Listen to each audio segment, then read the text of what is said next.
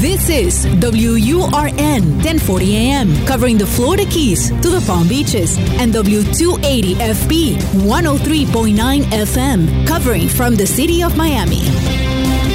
Un idioma, todos los acentos, una sola señal, una emisora de actualidad Media Group. Somos energía, dinamismo. Somos Hecho en América. Política, cultura, música, gastronomía. Toda la información de lo que hacemos como comunidad activa. De mi tierra bella de mi tierra santa. Los fines de semana trabajamos los desafíos y soluciones de nuestra comunidad hispana. Llegamos para quedarnos y superarnos. Somos Hecho en América.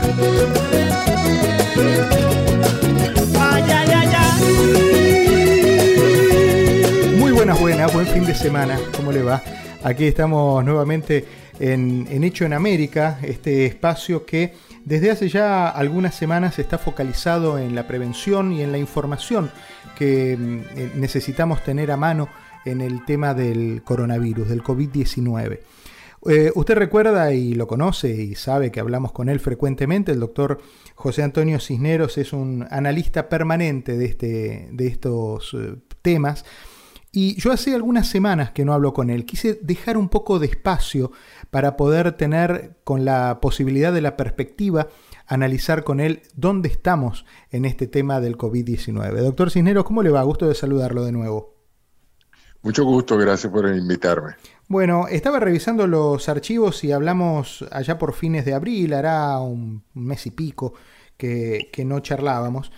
Eh, y quería con, con la perspectiva de la distancia que en esta época ya dos semanas es una eternidad de tiempo, ¿no? Eh, ¿cómo, usted ha visto la evolución de este virus? ¿Dónde siente que estamos?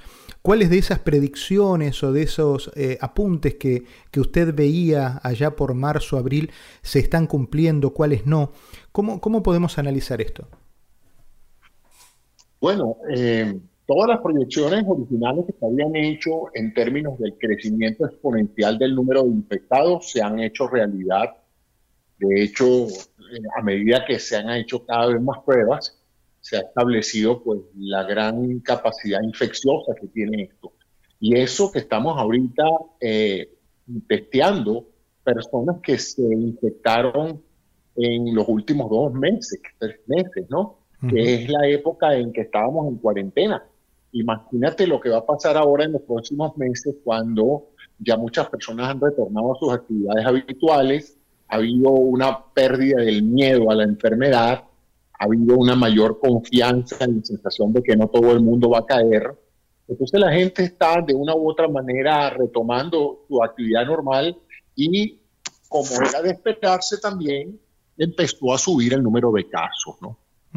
Eh, la oleada que originalmente se, se, vio en Italia, en España, en términos de la mortalidad, es decir, personas eh, saturando los hospitales, etcétera, eso no llegó a producirse ni siquiera en Nueva York en grado como se esperaba, ¿no? Dantesco. Hubo definitivamente una saturación de las instalaciones, pero fíjate que muchos hospitales y centros adicionales que se, que se instalaron no se llegaron a utilizar a full capacidad. Eh, las áreas del país que ya pasaron por este pico han empezado a descender, eh, pero evidentemente está la posibilidad de que haya una segunda onda en estas mismas ciudades.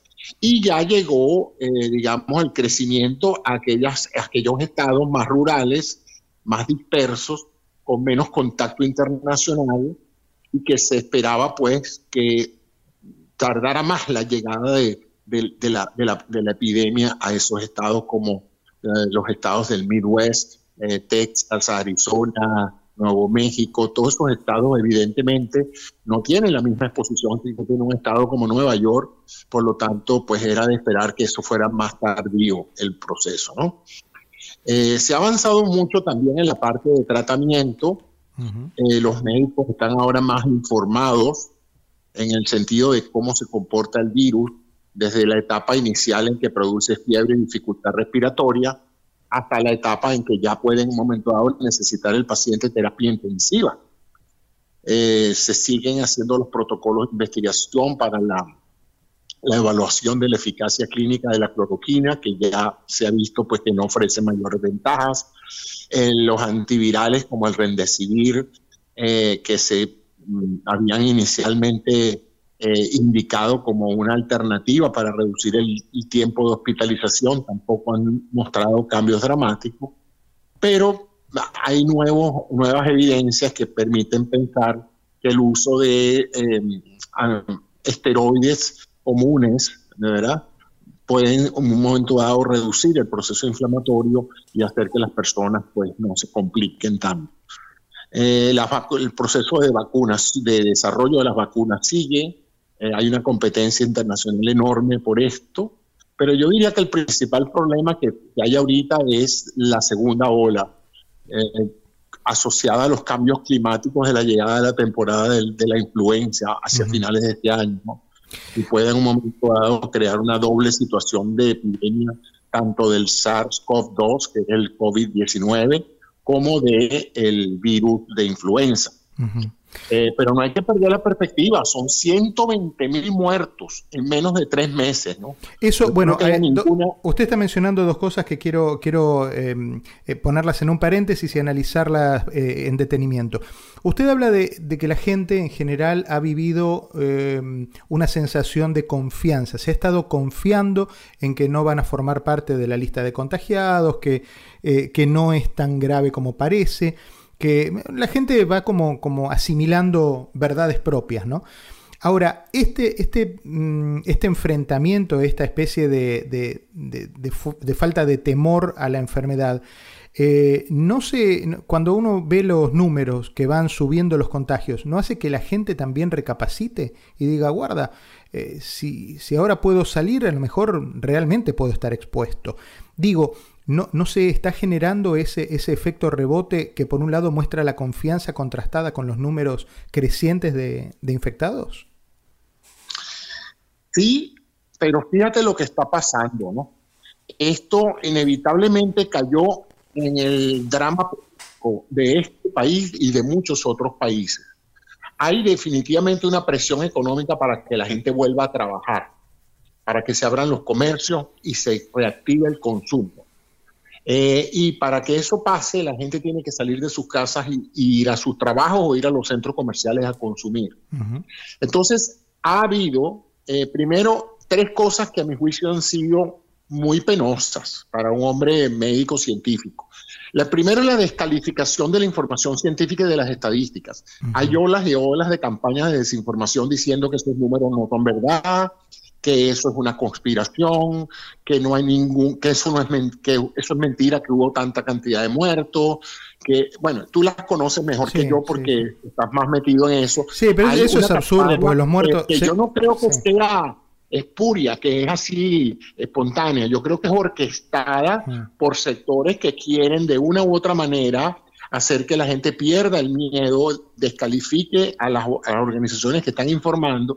Y por supuesto, cuando tú entras en duda, a mí me llama mucha gente constantemente para preguntarme sobre ciertas cosas y yo no puedo creer las preguntas que me hacen. Me preguntan que si es verdad que no se necesitaban los ventiladores, que si es verdad que el tapaboca no funciona, o sea, cosas insólitas que yo me pregunto de dónde saca ese material.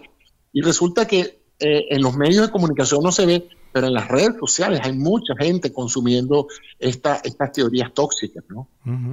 Ahora, el, otro tema es, eh, ¿está bien analizar el tema del COVID-19 hoy, en junio, Em, mirando los muertos más que los contagios. Porque si bien es cierto que los contagios suben, las cantidades de muertes no, no suben a la misma altura, no sigue el mismo porcentaje de crecimiento. Eh, entonces hay corrientes que, mm, que, insisten en mm, reformular la manera de mirar estadísticamente el tema del COVID, mirando los números de los restablecidos y los números de los muertos. ¿Es una, es una visión eh, acertada esa? Sí, acuérdate que hay, hay tres cosas. Los muertos dependen de que se infecten, de que sean susceptibles a esa infección y de que el tratamiento sea el adecuado. Eh, acuérdate que mucha de la mortalidad temprana del virus en muchos países como Italia y España y ya mismo en China fueron productos de la avalancha de llegada de personas al hospital. En otras palabras, Eh, muchos que murieron del COVID-19 murieron por falta de atención médica. Eh, eh, en la medida en que ahora los médicos están más, más eficientemente organizados para manejar la llegada de un paciente al hospital, se le está dando una mayor atención a aquellos que realmente están en peligro de muerte y se está observando más con menos agresividad a los que todo, solamente refleja un poquito de fiebre y dificultad respiratoria. Entonces, eh, lo, que, lo que vemos un poquito más el triunfo de la experiencia médica tratando el COVID, pero la enfermedad está allí todos los días. Es, una lotería. mejor, la mejor descripción que yo le puedo hablar es de una lotería. ¿no? Es poco probable que te, que te pase, pero te puede pasar. Y cuando te pasa, te puedes morir de eso. Claro, claro. Em, Depende de ti aceptar el riesgo. Pues. El otro, el otro dato que se empezó a hablar y, ahora, bueno, eso pasa siempre, cuando un tema se pone de moda, eh, aparece un montón de gente que, que, ha tenido doctorados en, en, la ventana de un, de un café teen en Jayalía, ¿no? Sobre el tema. Eh, en Jayalía o en cualquier otra parte, donde se abre una ventana para un café, ahí hay cuatro o cinco personas que ya se han convertido en expertos ahora del COVID. Y, uno de los, de los temas que, que ha surgido es el de la, eh, el plasma convaleciente. El plasma convaleciente que en su concepto se ha venido usando hace mucho tiempo en otras, en otras cuestiones, pero que ahora se ha puesto arriba de la mesa como un salvador a la hora de los casos extremos. Eh, ¿cuál, es su reacción frente a esto? ¿Fue, fue acertado evidentemente usarlo? Eh, ¿Algunas modificaciones de este plasma convaleciente pueden sentar un precedente para tratar otro tipo de enfermedades en el futuro? Bueno, eh, eh, siempre eh, es de un gran valor el plasma de una persona que ya ha experimentado la enfermedad. Yo tengo dos familiares cercanos que ya la pasaron y han donado su plasma para salvar vidas. Es un recurso como, como es muy escaso, porque no todo el mundo lamentablemente dona sangre y dona plasma, no, no, es, no es muy abundante. Entonces los centros están utilizando ese plasma para pacientes que están muy, muy graves y ya no tienen otro recurso. Pero también eh, estamos tratando de que no lleguen a ese estado de gravedad y como te dije, el reconocimiento de que el COVID-19 es una enfermedad inflamatoria, es una vasculitis severa y el uso ahora más rutinario de, de antiinflamatorios esteroideos está facilitando mucho el evitar que los pacientes lleguen a esas etapas más graves de la enfermedad que puedan en un momento dado necesitar eso, ¿no? Y probablemente, fíjate que el problema es que una vez que se desata la tormenta inflamatoria en el paciente, ya el problema no es el virus, es el mismo sistema inmunológico atacando el pulmón del paciente, entonces, y los vasos del paciente. Entonces, ¿qué pasa ahí? Que, que los anticuerpos ya no son realmente tan relevantes como es el proceso de detener al sistema inmunológico fuera de control. Entonces, eso es lo que está pasando, yo creo, ¿no? Pero sí, indudablemente es una, un, recurso enorme, valiosísimo, pues, porque tiene los anticuerpos producidos por otro ser humano contra el virus. Bueno, eh, cuando nos volvamos a encontrar después de la pausa vamos a seguir charlando con el doctor José Antonio Cisneros sobre otros aspectos. Eh, estaba revisando los datos y hacia el final de esta semana eh, podemos hablar de 8.400.000 eh, casos confirmados a nivel mundial. ¿eh? No hablo de Estados Unidos, hablo del mundo. Vamos a poner esto, a extrapolarlo en el mundo. y de 500.000 muertes. y la primera pregunta al reencuentro con el profesor va a ser, y, y con el doctor digo, va a ser, ¿cuántas de esas 500.000 muertes en el mundo fueron por COVID y cuáles por cuestiones políticas? Desencadenadas por el COVID. Ya volvemos, doctor. Somos Hecho en América por Actualidad Radio. Todos los fines de semana. De mi tierra bella, de mi tierra santa.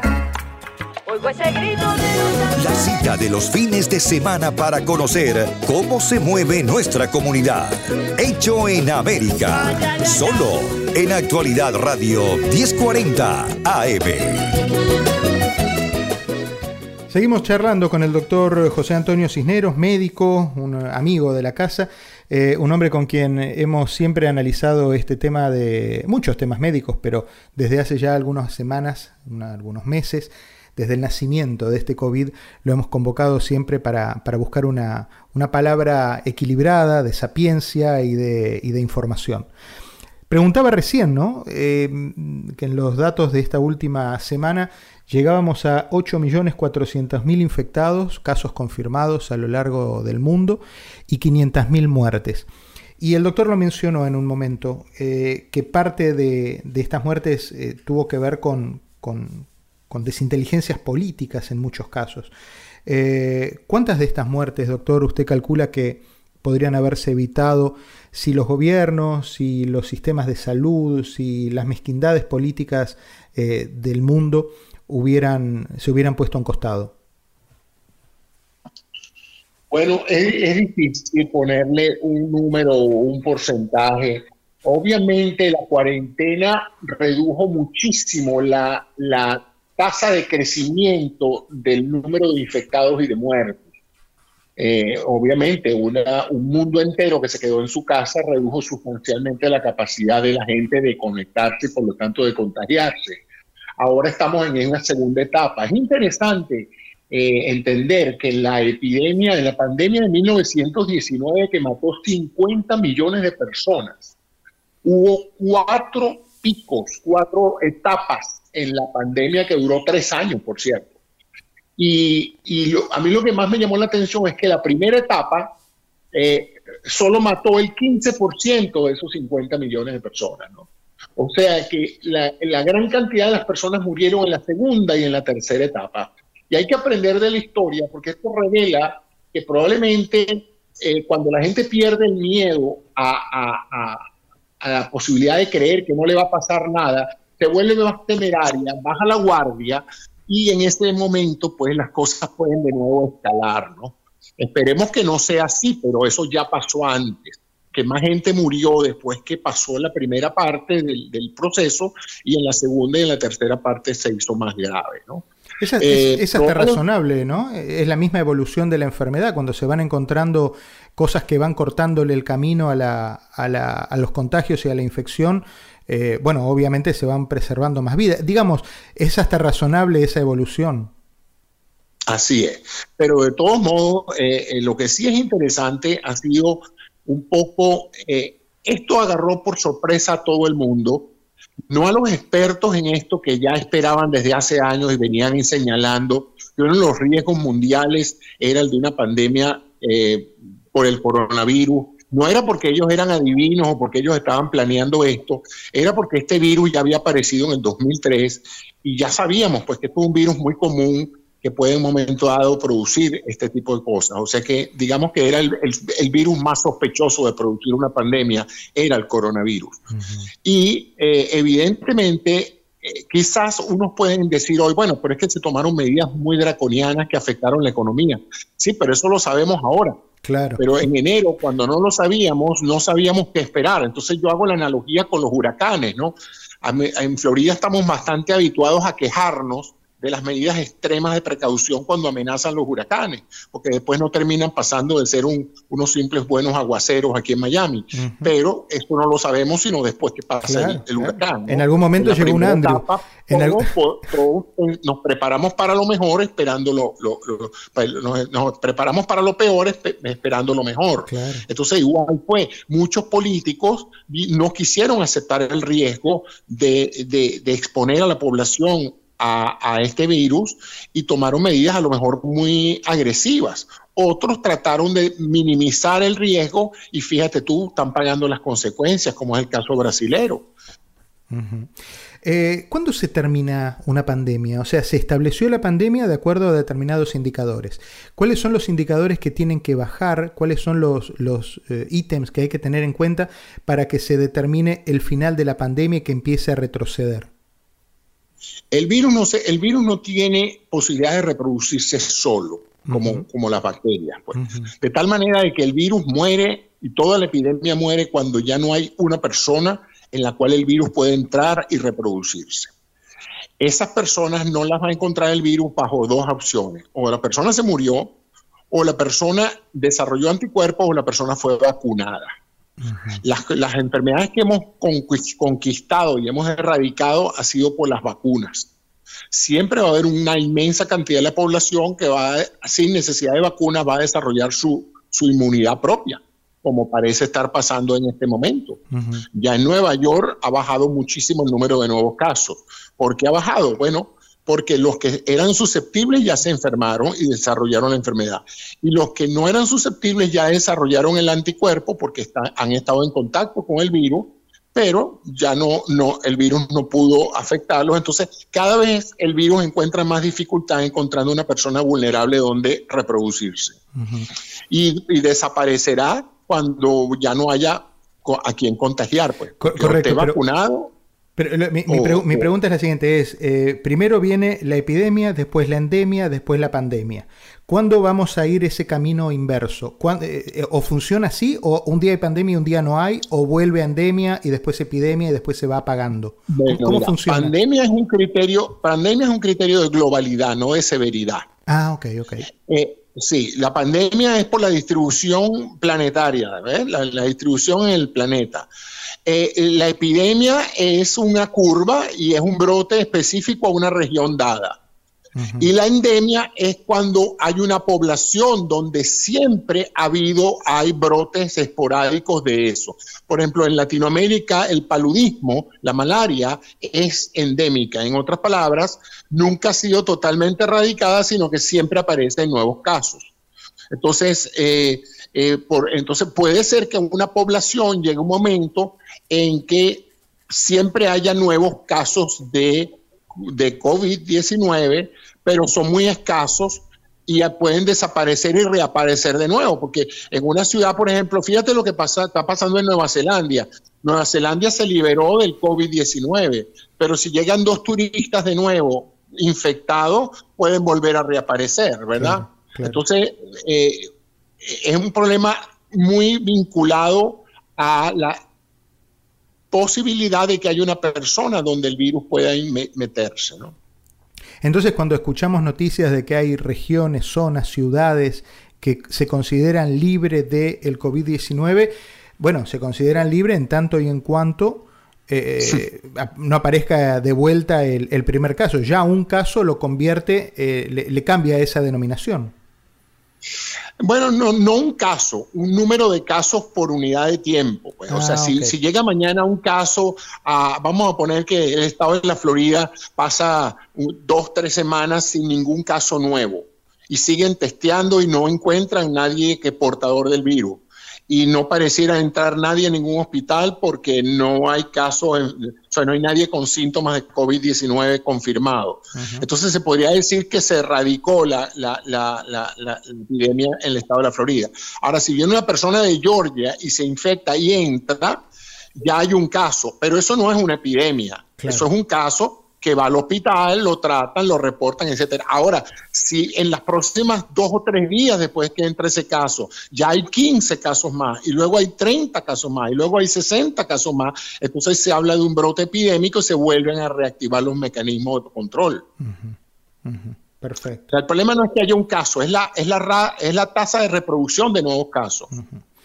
Eh, marca la epidemia. La pregunta del millón, que se la hemos hecho mil veces y conforme va pasando el tiempo, siempre eh, uno encuentra la espera, tiene la esperanza de encontrar una, respuesta diferente. ¿Estamos ¿Siente usted que estamos más cerca o más lejos de, la vacuna? No, estamos mucho más cerca. Uh, estamos mucho más cerca. Sin duda. Acuérdate que ahora hay nuevas tecnologías que antes no existían eh, la mayoría de los gobiernos han facilitado mucho la burocracia para probar una vacuna. Acuérdate que en el pasado las vacunas se probaban no en situaciones de emergencia, se probaban como una preparación para una emergencia. Entonces tenían tiempo para reclutar los, voluntarios para los estudios, eh, tenían tiempo para analizar los, efectos colaterales, todo eso.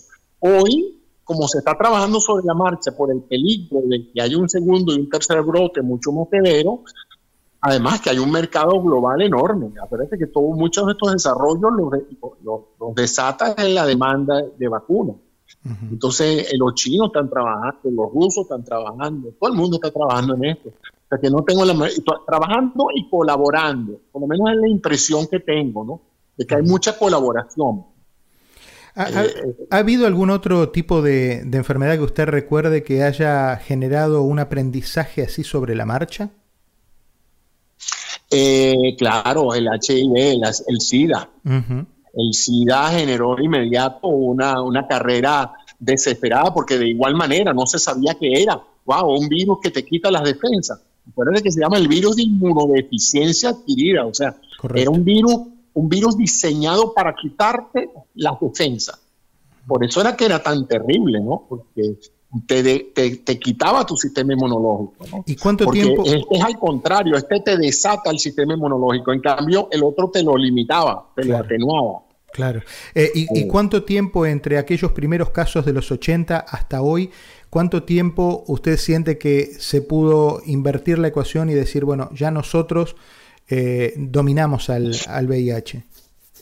La ciencia dominó al VIH se hizo haciendo lo, correcto que también estamos haciendo aquí, evitando la posibilidad de contagio, el uso del condón, diciéndole a la gente que tuviera más, más cuidado con su actividad sexual, porque es una enfermedad de transmisión sexual, aunque se puede transmitir por, por transfusiones también y por otras vías, pero esencialmente los primeros casos fueron por transmisión eh, genital o sexual. Correcto. Entonces, el gran logro no fue, el, no tenemos una vacuna contra el HIV, aunque se está trabajando, pero lo que sí tenemos en una cantidad de agentes retrovirales que se han probado permitir que muchas personas con HIV positivo puedan llevar una vida normal con ese uso de esos retrovirales. E incluso se ha documentado de casos de curación donde no se han encontrado uno que otro paciente que no ha revisado la literatura eh, actual en ese sentido, pero entiendo que hay, varios casos donde se ha podido pensar que el paciente está curado, pues no mantiene eh, niveles detectables de la enfermedad, aun cuando ya no está usando tratamiento, ¿no? que, es, que es el factor de curación. Mientras tú estés usando un tratamiento, tú no estás curado. O sea, la persona diabética que se controla su diabetes con medicamentos no está curada de la diabetes, vive con su diabetes, ¿no? El diabético que se cura es aquel que controla su, su, diabetes y su, su glicemia, su, valor de azúcar en sangre, pero no necesita medicamento alguno, ¿no? Lo hace con dieta, lo hace con ejercicio. Doctor, le agradezco como siempre esta, esta charla que, siempre es medio a, los apurones, pero, pero me permite parar en la, en la mitad del fin de semana para charlar con usted y, conocer eh, más detalles y, de verdad que siempre nos da mucha tranquilidad hablar con usted porque nos, nos muestra las cosas desde, desde un ángulo esencialmente positivo en el sentido de no, no el positivismo por el positivismo solo, sino con los hechos que respaldan esa esa buena perspectiva de las cosas. Así que nada, le agradezco de vuelta y vamos a seguir hablando eh, en, las próximas semanas de, cómo está usted viendo este fenómeno del, COVID-19. ¿eh? Con mucho gusto, muchas gracias. Un abrazo fuerte. El doctor José Antonio Cisneros, un amigo de la casa, un eh, gran médico que, nosotros siempre consultamos para, para encontrar respuestas. Para muchos inexplicables, el doctor siempre las tiene. El reencuentro a cada momento en el fin de semana de la 1040 y de la 103.9. No se vaya, quédese en sintonía que viene más todavía. Abrazo fuerte, páselo bien.